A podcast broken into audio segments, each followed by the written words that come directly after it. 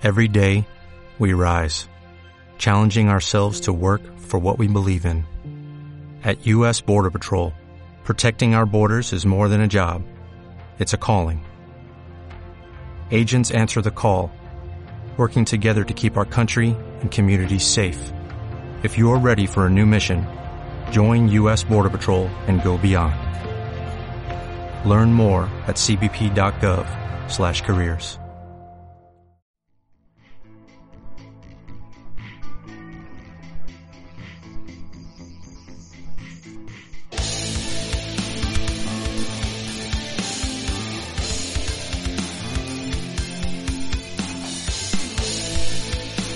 Hola, bienvenidos todos a Ciencia Afición, el regreso parte 85, el corporativo de divulgación científica que México siempre está esperando, técnicamente siempre lo está esperando porque siempre estamos tarde.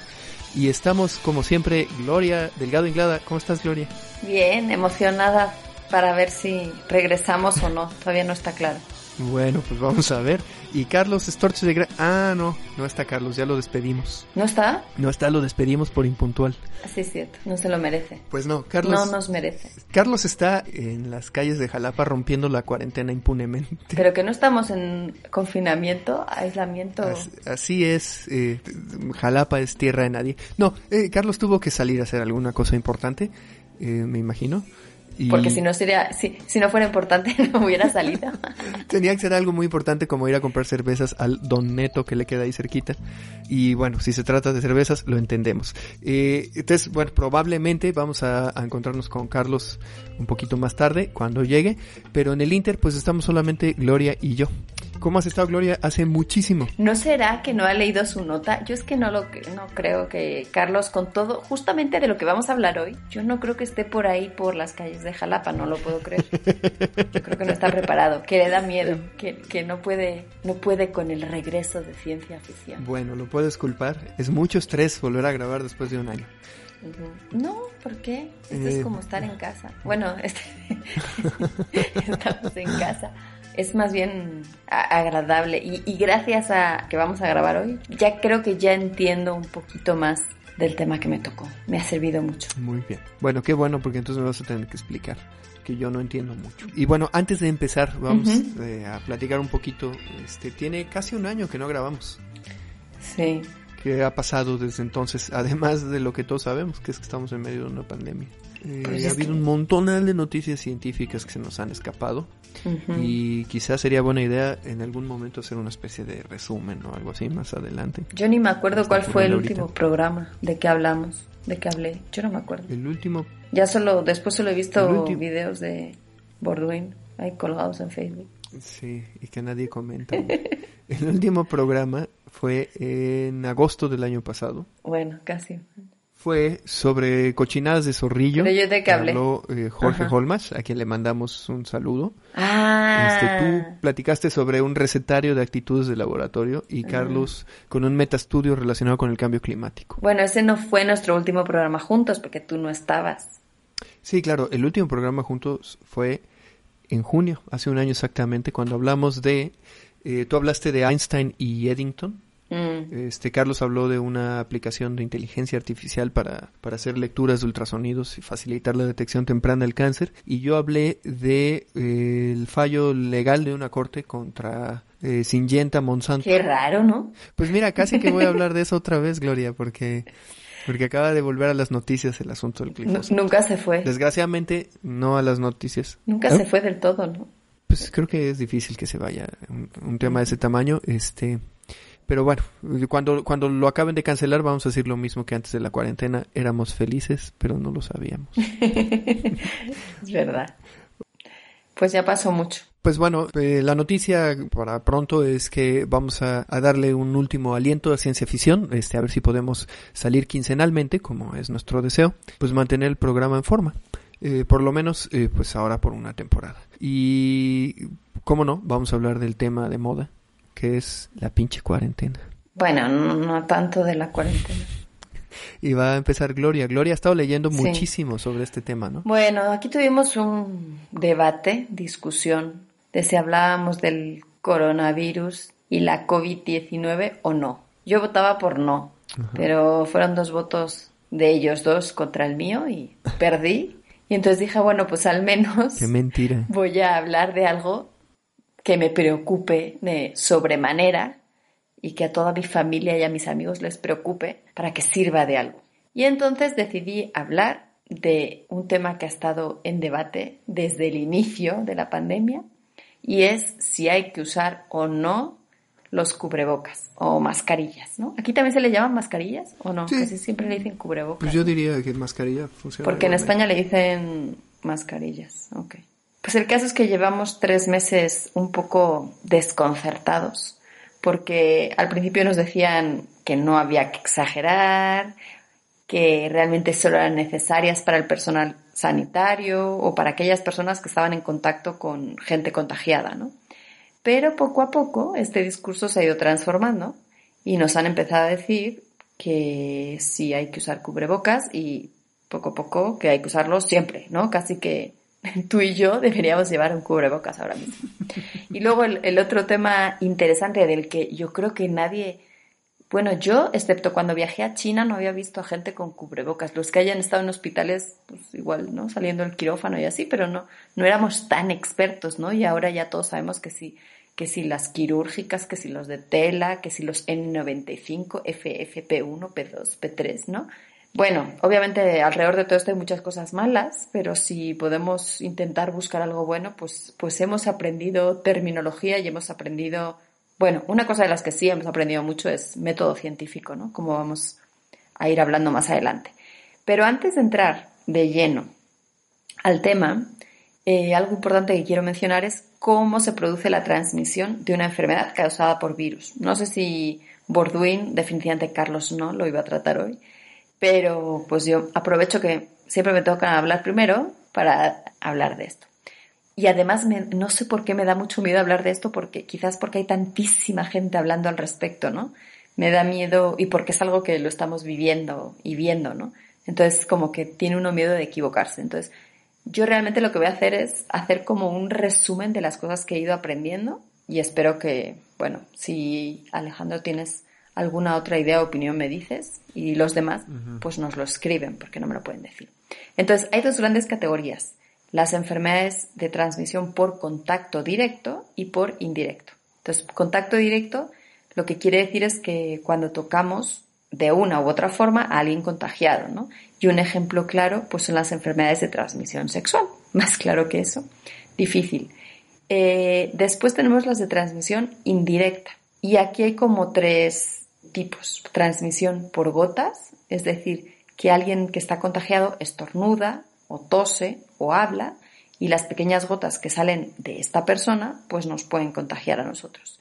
Ejemplo de esta categoría son la peste o la difteria. Eh, otra manera de contagiarnos en otro tipo de enfermedades es por el aire. El virus está más o menos un tiempo en el aire y entonces uno se puede contagiar aunque esté lejos de otras personas. Y un ejemplo es la neumonía, tuberculosis o el resfriado, ¿no? resfriado común. Es lo más típico. Y la última categoría que aquí, bueno, es la de por contacto con un objeto contaminado. Es decir, que tocas algo que alguien contagiado tocó y entonces tú te contagias, ¿no? Y esto es una cosa que sí que hemos aprendido muchísimo, hasta la histeria, yo creo, ¿no? en, que nos han dicho que si, por ejemplo, a la hora de ir al supermercado, ¿no? O de salir, que si las llaves, que si todo, todo a desinfectar. Bueno, entonces, aquí no termina la cosa. Hay, algo intermedio entre el contagio por gotas y por aire, y es lo que se le llama por aerosoles, ¿no? Que es algo que hemos escuchado muchísimo en los últimos meses. Y en este caso son gotas, pero que permanecen en el aire por más o menos tiempo y se pueden diseminar en un volumen más o menos grande y eventualmente caen al suelo. Y aquí sí seguro les vienen a la cabeza comentarios de si, si el coronavirus este sí se transmite en el aire o no, si permanece o si cae rápidamente, o no, todo este debate. Y algunos se preguntarán, ¿por qué nos importa? Pues bueno, dependiendo de cuál sea el método de transmisión de la enfermedad en cuestión, las mascarillas o cubrebocas serán útiles, necesarias o todo lo contrario. Entonces, sí nos importa el, el método de transmisión de una enfermedad y en particular de esta. Si regresamos a las mascarillas, por si todavía hay alguien entre ustedes que no haya leído o escuchado sobre los tipos que hay, Pues yo les voy a explicar brevemente que tenemos las quirúrgicas, que son las más sencillas o de las más sencillas y que protegen muy bien, pero a los otros, de nosotros, no al revés, ¿no? Eh, estas son como las que usamos todos los días, ¿no, Gloria? ¿Cómo? Que esas son las que por lo general usaríamos para ir a hacer la compra cuando vamos a la calle. Mm, más o menos. Bueno, aquí eh, eh, quizás las que deberíamos usar, no lo sé. Yo primero voy a decir todo lo que sé y después entramos en la discusión.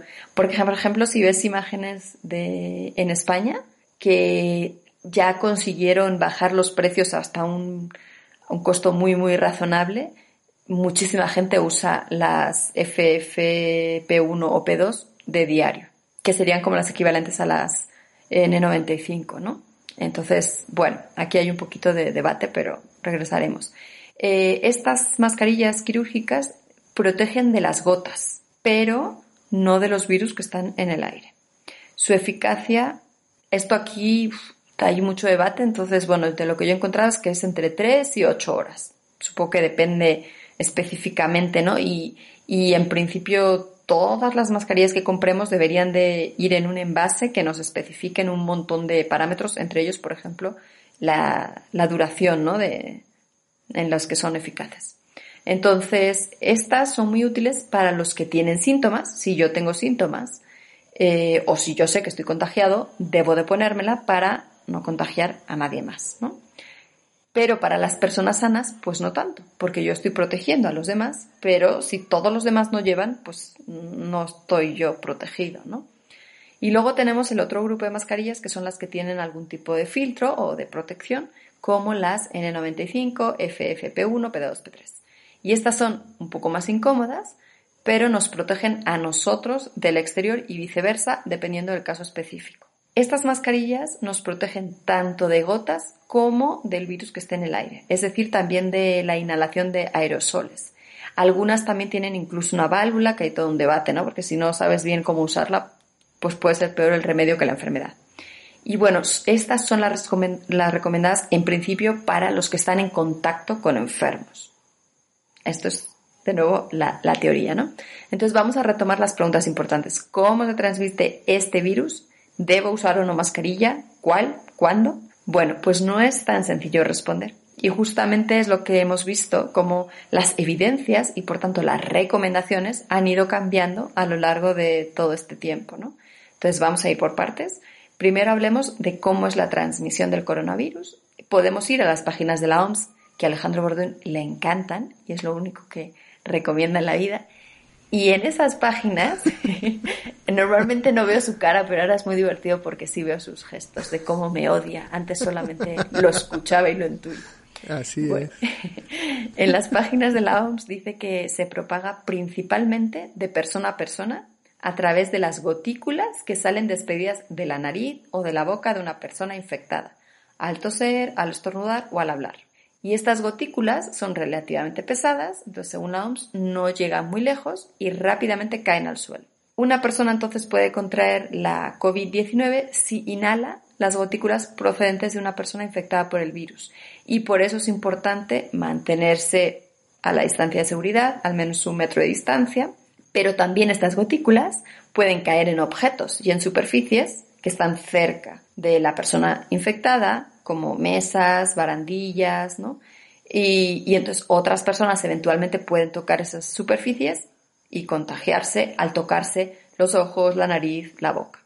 Por esto es lo de lavarnos con frecuencia las manos eh, con agua y con jabón o con un desinfectante y no tocarnos cuando estemos en un ambiente en el que podríamos estar tocando objetos contagiados. En resumen, lo que dice la OMS es que se transmite principalmente por las gotas, que éstas no permanecen mucho en el aire y que también se puede transmitir por contacto de objetos contaminados. Entonces, de nuevo, la recomendación hasta hace unos días de la OMS y desde el inicio ha sido distancia de seguridad, lavarse las manos continuamente y en particular a finales de marzo la OMS eh, desmentía porque algo que ha estado circulando por todos lados todo el tiempo ha sido un montón de bulos, ¿no? Pero una de estas cosas que, se, que estuvo por ahí circulando es que en realidad el virus sí podía permanecer mucho tiempo en el aire, pues a finales de marzo la OMS lo desmintió. porque es la información que tenía, ¿no? Entonces, la OMS hasta hace unos días solo recomendaba usar mascarilla si se tenía, si se estaba cuidando de algún enfermo o, o algún sospechoso, ¿no? De tener COVID o si se tenían síntomas como tos o estornudos, ¿no? De cara a no contagiar a los demás. Y obviamente lo que decían es que este uso de mascarillas siempre se tenía que combinar con otras medidas como lavado de mano y distancias de seguridad. Se han publicado estudios en ambas direcciones. Si han estado al pendiente, era horrible porque veías una cosa y luego leías la contraria, ¿no? Y así los gobiernos también un poquito igual, ¿no? Entonces, por ejemplo, por mencionar algunos, un estudio analizó a pasajeros en un avión que fue de Nueva York a China. Y lo que encontraron es que ninguno de los que llevaba una mascarilla se contagió mientras que el 47% de los que no llevaban mascarilla sí se contagió. Entonces uno pensaría, si llevas mascarilla no te contagias, si no llevas, pues ahí te la estás jugando, ¿no? Como la mitad sí, la mitad no. Pero por otro lado, hay otros estudios que muestran que no hay evidencia de que usar mascarilla frene los contagios. Entonces, uno puede pensar que al inicio, en los primeros semanas, ¿no? no había muchos datos, en realidad, que se pudieran analizar de una forma eh, más rigurosa sino que esto es algo que se han ido adquiriendo poco a poco a medida que avanzaban pues los contagios y la enfermedad. También se iban eh, modificando, pues no sé, las suposiciones, la manera en que se analizan los datos, cómo se hacen los estudios, ¿no? Y, y, esto me parece que sí lo he visto, que a veces se hacían estudios que llevaban a conclusiones erróneas o incompletas, ¿no? Por, por justamente la manera en que se hacía el estudio. No porque premeditadamente se hiciera mal, sino porque no tienes control de todo o no tienes información de todo o estás sesgado, ¿no? Entonces es algo que se ha ido aprendiendo poco a poco. Pero bueno, si dejamos los estudios a un lado por un momento, hay dos ideas que son interesantes. La primera, uno puede pensar que ante la duda, si no sabemos si realmente son eficaces o no, pues parece buena idea recomendar a todo el mundo usarlas. Si es que son relativamente baratas y sencillas, como por ejemplo estas quirúrgicas, ¿no? Pero por otro lado, también está por ahí circulando esta idea de que cuando la gente usa la mascarilla solas o combinadas con guantes, se sienten más protegidos. Y entonces tienen esta idea de que el riesgo es menor. Se confían y bajan la guardia con respecto a otras medidas que también había que tomar, como las distancias de seguridad y otras, ¿no? Entonces lo ideal sería que todo el mundo usara mascarilla, pero que la usara bien y que estén muy atentos y cumplan con todas las medidas de seguridad. Bueno, una pregunta que ha estado por ahí revoloteando es ¿por qué la OMS no recomienda su uso desde el inicio? Pues en parte parece que es por todo lo que mencioné antes, porque no había evidencias suficientes de su eficacia, también por esta idea de que la gente no se relajara al momento de usarlas y dejaran de tomar otras medidas, y quizás también por la complicación que resulta enseñar a la gente a usar las mascarillas bien. Uno podría pensar que es relativamente sencillo, agarras tu mascarilla, te la pones y luego te la quitas, pero desde el momento que la sacas del envoltorio donde está, si lo haces con las manos limpias o no, cuando te la pones, te pica algo, te la bajas, ah, voy a hablar, me la pongo por aquí, ¿no? Entonces aquí arriba las llevas en la frente como las gafas de sol o, o está la modalidad como, como de bufanda, ¿no? Entonces no es tan sencillo y, y, y, entonces está también la duda de si la usas aunque sea mal, ¿te protege algo? O, o, si la vas a usar mal es mejor entonces no usarla, ¿no? Entonces yo creo que, o sea, en mi cabeza está que deliberadamente, obviamente la OMS no recomendó esto porque había todas estas dudas, ¿no? Y otro motivo que quizás sobre todo al principio eh, afectó es evitar que se hubiera un desabastecimiento, ¿no? De mascarillas y que gente que realmente la necesitaba, como, como los que están, por ejemplo, en los hospitales, ¿no? O, en contacto directo con enfermos, pues no tuvieran, ¿no? Entonces yo creo que todo estaba ahí. Pero bueno, finalmente, en la rueda de prensa que hubo el 5 de junio, el director general de la OMS presentó nuevas recomendaciones basadas en los datos que pues han ido aumentando desde el principio y han ido cambiando. Entonces lo que resalta esta persona es que las mascarillas por sí solas no protegen contra la COVID-19, sino que deben utilizarse siempre en conjunto con todas las otras medidas. Distancia social, lavado de manos, aislamiento de las personas contagiadas y mascarillas para las personas en contacto con enfermos. Pero también recomiendan el uso de mascarillas, por ejemplo, en centros de salud, aunque sean médicos que, por ejemplo, no están tratando a gente eh, contagiada, ¿no? Pero, eh, pues sí lo recomiendan también a personas de más de 60 años y en general a la población que esté en aquellos lugares donde haya transmisión comunitaria. De hecho, la OMS lo que aconseja a los gobiernos es alentar a, la población general a usar las mascarillas cuando sea muy complicado mantener el distanciamiento físico. Por ejemplo, metro, autobús, transporte público, no sé, supermercados, ¿no? Eh, hay muchos lugares donde, aunque uno quiera, luego hay gente que parece que le parece una tontería esto y, y tú te separas y ellos se juntan y entonces ahí ponte mascarilla, ¿no? Dan también recomendaciones específicas en cuanto a los materiales, recomiendan que las mascarillas que son de tela, pues que al menos tengan tres capas de materiales diferentes. Hacen énfasis en que cuando uno toca la mascarilla siempre debe tener las manos limpias, porque si no, pues no sirve de nada y nos podríamos contagiar, ¿no? Y pues bueno, resaltan que al, final lo más importante en realidad es detectar a las personas que están infectadas, aislarlas y darles la atención médica que necesiten y rastrear a los contactos recientes. Esta parte que podría ser la más importante también parece que es la más complicada, ¿no? Entonces es un poquito más difícil para los pues encargados de monitorear todo esto. Y ya para terminar, quiero trabajar con, quiero terminar, perdón, con un par de trabajos eh, muy recientes. Uno que se publicó el 11 de junio, con Mario Molina como coautor, yo creo que es el Mario Molina mexicano, en la revista Penas. Y en este trabajo lo que muestran es que la transmisión es aérea, a través de aerosoles, y que esta es la ruta dominante de contagio. Según este trabajo, las medidas de distanciamiento social, cuarentena y aislamiento no son suficientes y lo que ellos concluyen es que el uso de mascarillas es determinante para modificar, frenar el avance de la pandemia. Este es un trabajo muy reciente. Luego hay otro estudio también de estos días que se publicó en una revista que yo no, no conocía y pensé, hasta la fui a buscar porque me sonaba como de chiste, es Proceedings of the Royal Society A, ¿no? Ah. Eh, supongo que A, B, C, no sé, yo pensé que, que estaba como mal terminada, El caso es que concluyen que el uso masivo de mascarillas podría evitar rebrotes en el futuro.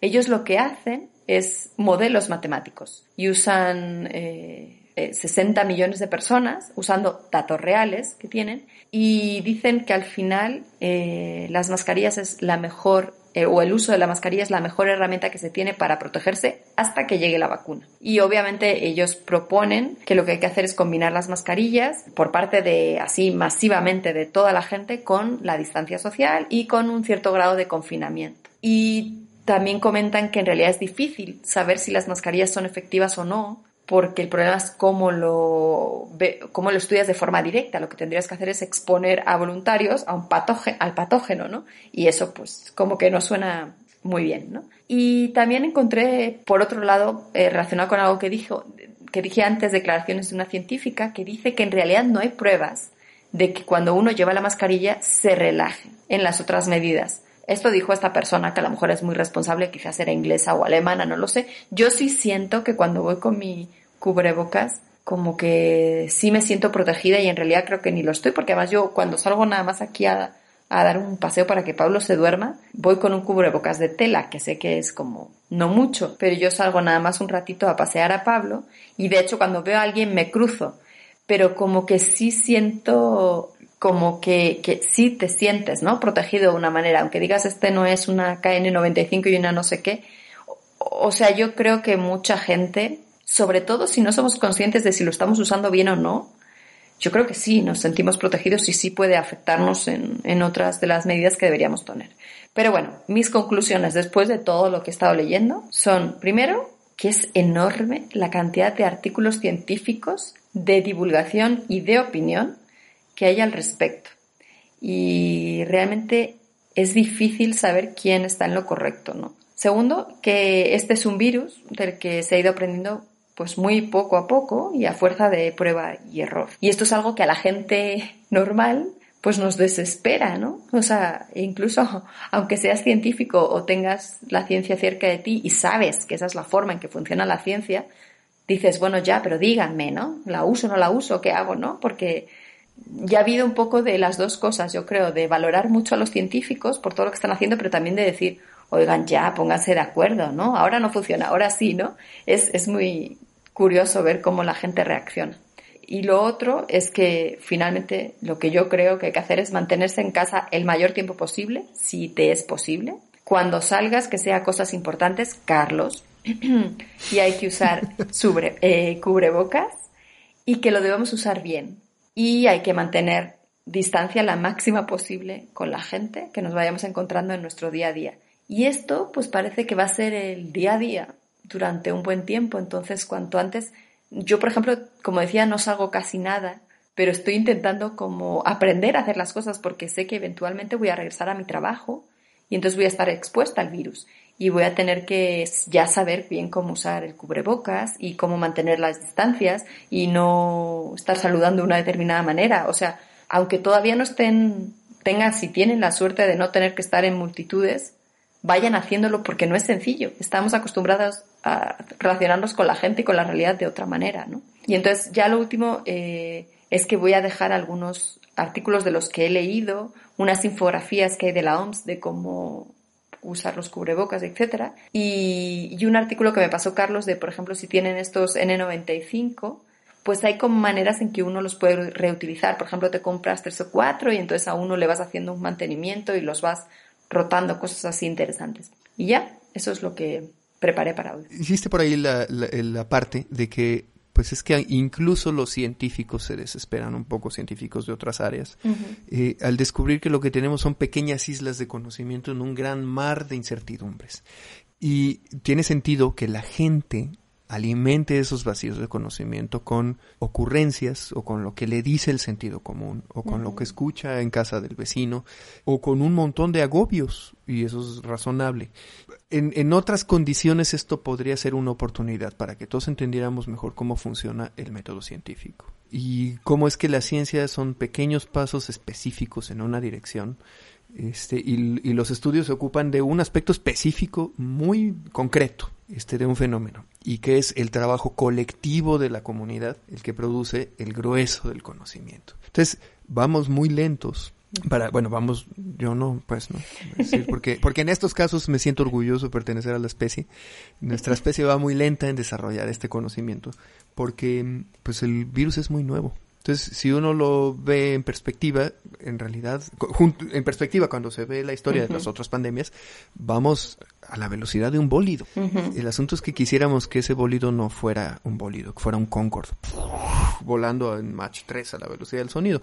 Desgraciadamente no se puede. Y para cuando haya solución vamos a tener todavía muchas muertes en, los números oficiales y creo que desgraciadamente no necesariamente nos va a hacer valorar en el, en el largo plazo el trabajo de la ciencia y de los científicos. dicho eso, yo quiero nada más hacer algunas acotaciones algunas de las cosas que has dicho. Em, efectivamente, la OMS actualizó hace una semana y pelos eh, sus lineamientos, actualizó la información que aparece en el bot. Por cierto, quienes no han visto todavía cómo se utiliza el bot, está enamorado del video que subimos en líneas. Este, sí, es que yo es que yo soy bot. Pero es como, pero es como rara, ¿no? Es como si te mete en un laberinto. Yo creo que te mete así como en un laberinto de información. O sea, no es trivial. No, no es nada trivial. Y te metes y luego ve esto y ve lo otro y ve no sé qué. Mm, no estoy segura que está pensada para así la gente. Pues yo creo que nada, nada de ninguna autoridad en esta pandemia ha estado pensado para la gente calle. Ni siquiera las autoridades aquí en México eh, han, logrado encontrar, creo, una estrategia de comunicación eficaz. Em, en México, por ejemplo, si uno quiere la información actualizada de la Autoridad de Salud o del Ministerio de Salud, la Secretaría de Salud, implica ver un evento cuasi político todas las noches que dura una hora con periodistas que no son de la fuente de ciencias de los diarios, cuando esos diarios siquiera tienen un, un reportero especializado en ciencia. Es decir, las preguntas que se plantean ahí no son necesariamente las preguntas pertinentes, porque son periodistas de la fuente de presidencia que están en un evento que se hace donde se hacen los eventos políticos de presidencia y que cada vez más tiene un matiz político. Eso es inevitable, sucede en todos los países, pero mm, e, eso se, se, inserta en un mar de ruido y de informaciones contradictorias. Entonces, sí creo que la, la, el voto de la Organización de la Salud es una herramienta muy útil para la gente como tú y yo que tenemos, o como el público en general que está acostumbrado a leer por lo menos los desplegados de prensa. No sé, está hecho para una minoría. Es, correcto. No, pero es que no hay herramientas este para una Pero ¿por qué? Eso es lo que no entiendo. Quiero decir, yo no yo tengo la duda de si es porque no piensan que es importante o no tienen la gente capaz de hacer estas herramientas importantes o porque no quieren, porque es mejor que la gran mayoría de la gente nada más cumpla las dos, tres cosas que dicen y ya está, o estén asustados, o, o sea, no, no me queda claro por qué no sería buena idea que todo el mundo entienda bien lo que está pasando y qué es lo que hay que hacer.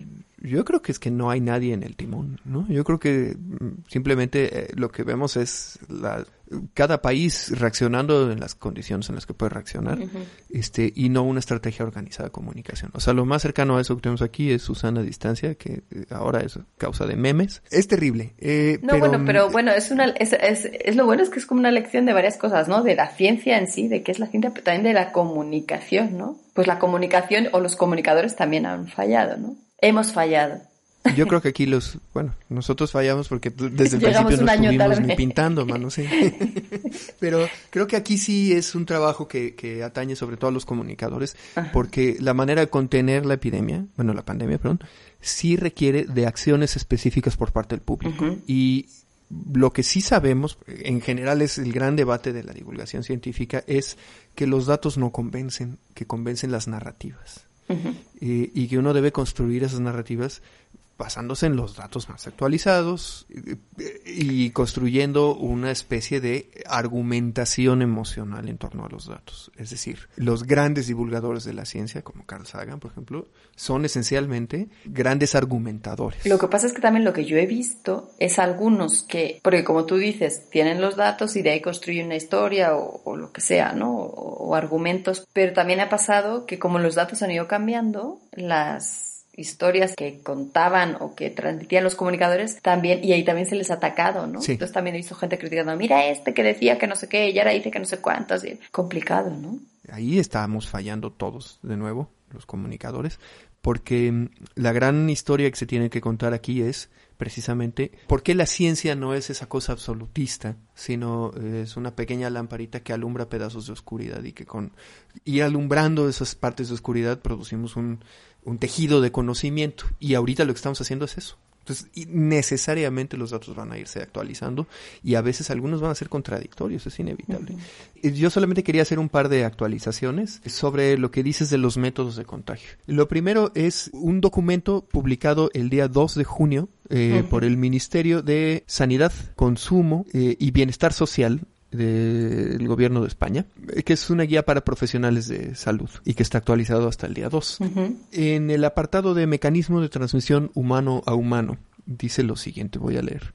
La vía de transmisión entre humanos se considera similar a la descrita para otros coronavirus a través de las secreciones de personas infectadas principalmente por contacto directo con gotas respiratorias, ojo, de más de 5 micras, capaces de transmitirse a distancias de hasta 2 metros, y las manos o los fómites contaminados con estas secreciones, seguido del contacto con la mucosa de la boca, nariz u ojos. Eh, voy un poquito más para abajo. La permanencia del SARS-CoV-2 viable en superficies de cobre, cartón, acero inoxidable y plástico fue de 4, 24, 48 y 72 horas respectivamente a 21 o 23 grados centígrados con un 40% de humedad relativa.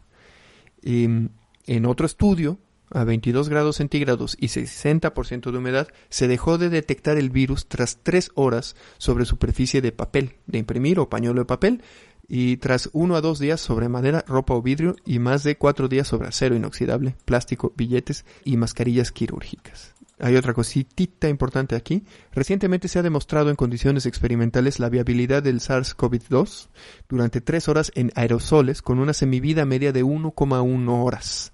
Ahora, tiene sentido hacer la aclaración de que el contagio puede suceder con gotículas mayores de 5 micras porque yo he leído también en algunas otras fuentes que cuando son efectivamente eh, gotas, gotículas menores a 5 micras, la carga viral es tan baja que no representa este, una amenaza. Para soportar eso, este, está un documento que encontré en el blog de divulgación de Luis Jiménez. Apoyar. Para apoyar, gracias. Para apoyar. en inglés. sorry, soy pocho. El día 24 del mes pasado, es el blog de Sentinel, que es un autor de ciencia bastante serio, que hace una revisión de algunas de los casos eh, de contagios que se han dado, que se han puesto en, en una recopilación que hizo el Center for Mathematical Modeling of Infectious Diseases, este, se puede viajar incluso al enlace, los vamos a dejar ahí abajo, este, donde comparan el número de eh, casos de contagio en interiores y en exteriores. Ahora, hay que hacer la aclaración de que no hay suficiente información, por eso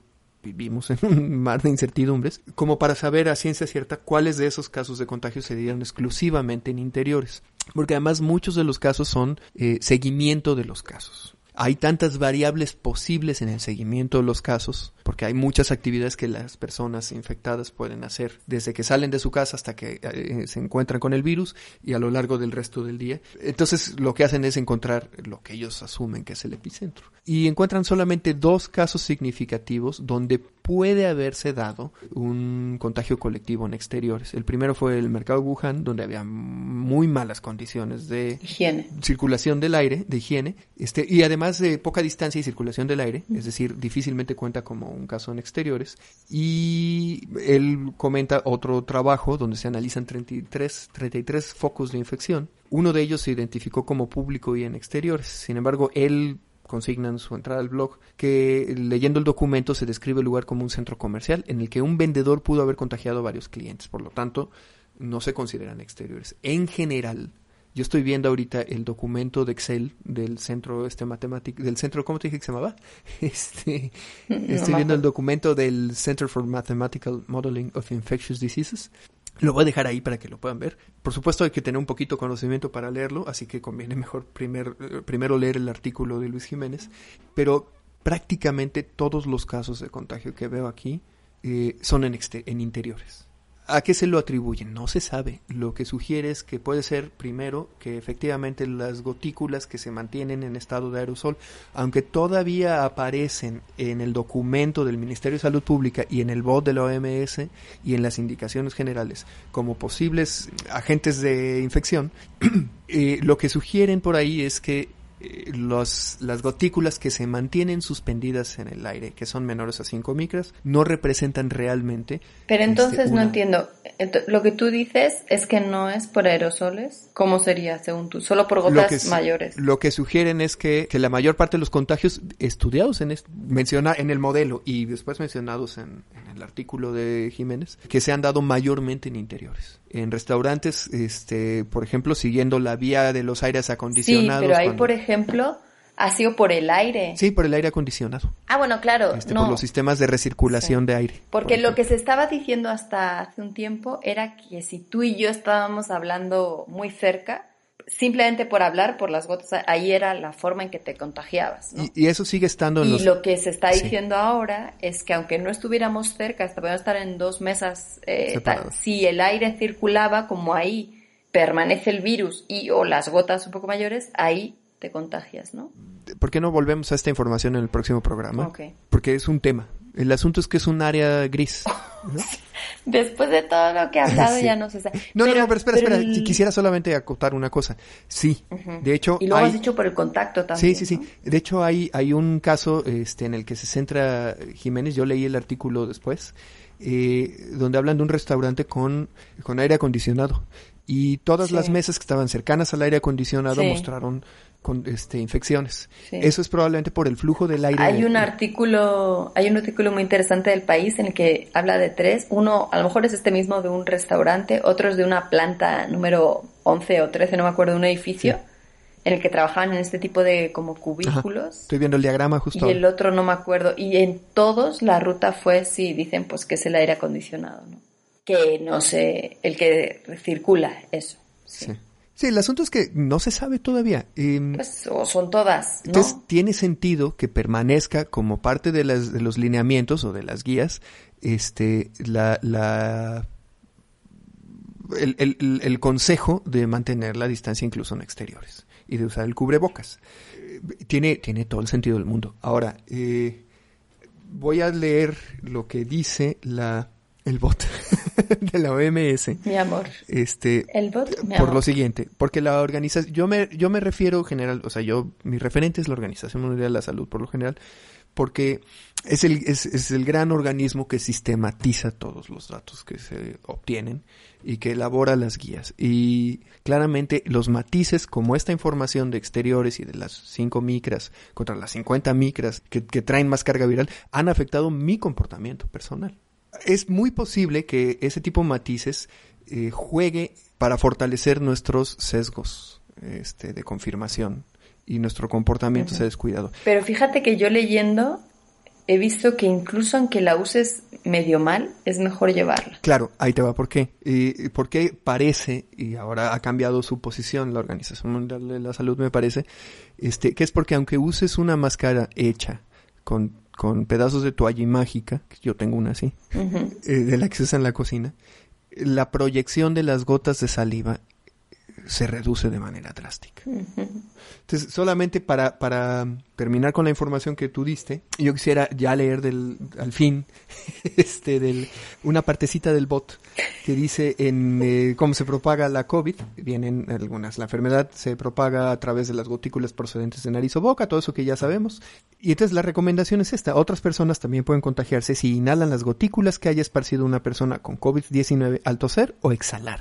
Por eso es importante mantenerse a más de un metro o tres pies de distancia de una persona que se encuentra enferma. Esto es la versión actualizada del donde incluyen la recomendación de la, de la mascarilla.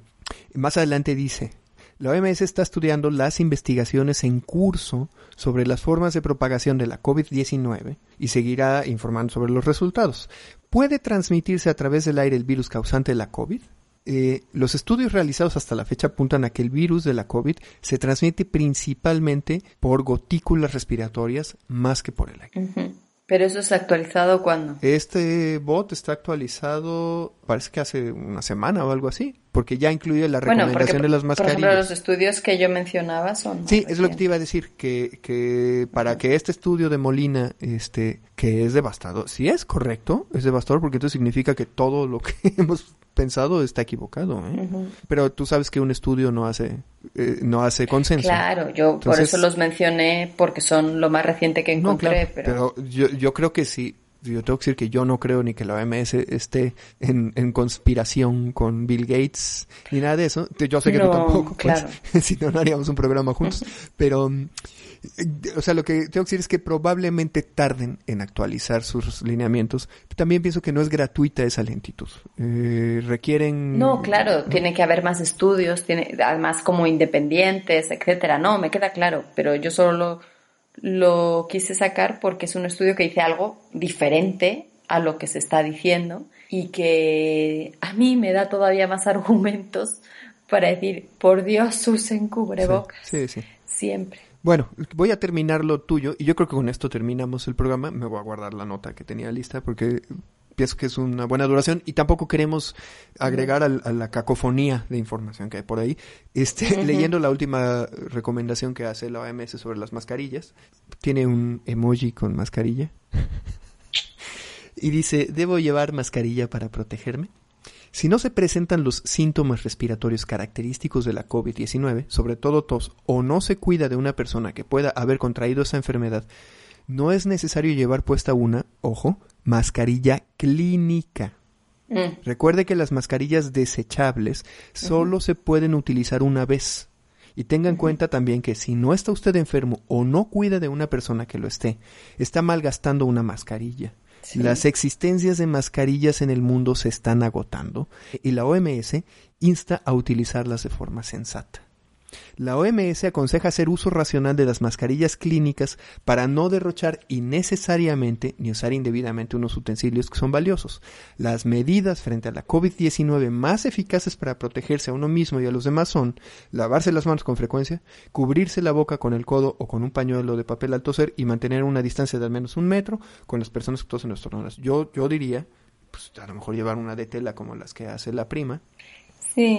Este, y lavarla constantemente y no tocarse la cara. A mí me pica la nariz horrores con la pinche mascarilla. Horrores. De cada 10 impulsos que tengo para rascarme, me doy cuenta de dos. Todos los demás ya me rasqué. Ujú. Em, entonces es muy difícil. Tú ahorita te estás rascando la cara, por ejemplo, ya tienes COVID. Ya, pero estoy en mi casa. Eh, y después de eso dan las, las, las instrucciones sobre cómo ponerse, usar y quitarse y desechar Eso es mascarilla. nuevo. Eso yo no lo vi y fíjate que miré hace dos días. Es que yo creo que yo no sé, no tengo este trato tan cer- tan cercano con el bot. Con, con el bot, yo, yo porque soy un bot, ya me lo dijeron. Porque yo, yo, o lo actualizaron hace un par de días, ¿eh? Porque Sí. yo miré y todavía no decía, decía lo de la mascarilla, lo de que no recomendaban en general. Ya. Bueno, pues vamos a parar, si te parece bien por ahora, pudiste la nota muy bien. Pero también queremos que el público que nos escucha, eh, como siempre, nos escriba en caso que nos cache por ahí algún error o alguna cosa por el estilo. Alguna actualización, porque de aquí a que salga, seguro ya salieron no sé cuántos Es- estudios. es correcto. Pues es que sale cada día. Salen, salen todo el No tiempo. porque, no porque Bordeaux vaya a tardar mucho, No. ¿eh? No, lo digo porque cada día salen. Bueno, en realidad creo que no va a tardar tanto porque casi toda la nota la diste tú que hablas de corrido.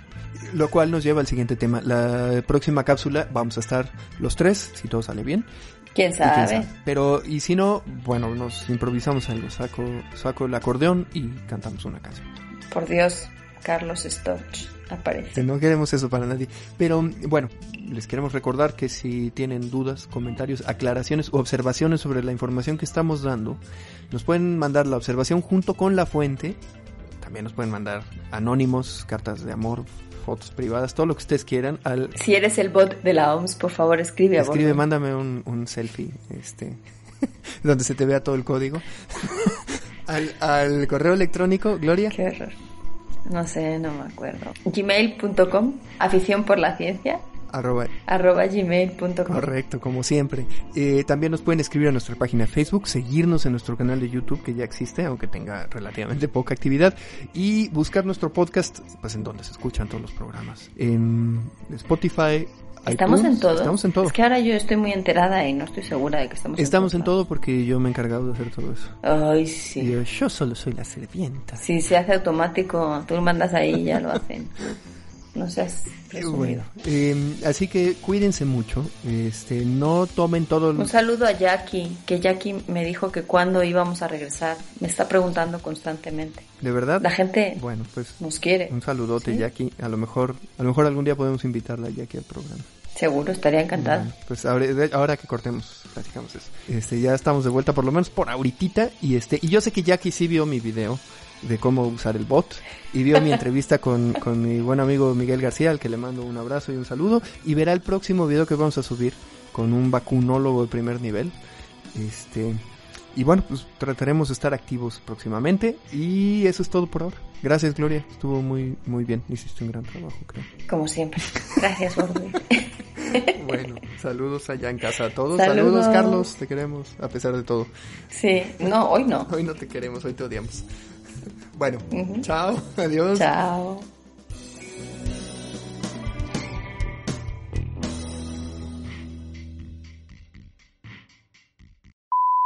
Deja todos los insultos, ponlos al final para que los oiga. Sabes que creo que no, este, este capítulo no vamos a tener muchos bloopers. ¿Por qué si yo soy muy graciosa? Cerraste con una cosa interesante. Cerré con una cosa interesante, todo lo demás. Aburridísimo, es tediosísimo. Y, además me agobia, entonces no lo escuché. Pero Gracias. el, último que me llegó es sus hagan lo chingada que quieran, porque todo el mundo está haciendo lo que quiere. ¿no? Y es un dibujito de la mujer diciendo, pues últimamente chinguen su madre. Bueno, eso es, perdón, es un paréntesis que ya, ya me estoy De estos que ya se habían pero- olvidado que suele hacer Borduin. Paréntesis, acaba de llegar Carlos. Que se vaya a mierda. Pues al menos que se conecte para decir hasta luego. Bueno, órale, lo agregamos. Para que quede peor. Algunas cosas que creemos, que yo creo que son errores, por ejemplo, el asunto del glifosato, cuando lo metieron en el grupo. Tiene eh, dos amores Borduin en la vida. Uno es el bot de la OMS y el otro es el glifosato. A ver si en una de esas, qué sé yo, una mujer, ¿no? Sí, sí. Fuera del aire te voy a decir, yo dos veces rompí la cuarentena. Pero con cubrebocas. A distancia y pensando, bueno, pues si no nos escupimos, desgraciadamente no nos vamos a poder escupir, me encantaría, pero... Yo tengo una nariz grandísima y ninguna mascarilla me queda, Gloria. Todas me, todas me... ¿Cómo no? No me quedan la, la N95. Esas me que jode las... hay unas así como de piquito. Voy a borrar esa parte en la que dices que no sabes nada de nada. No podemos dejar eso. Este, pero voy a dejar la parte en la que dices que te documentaste mucho. en la que digo que el bot es el amor de tu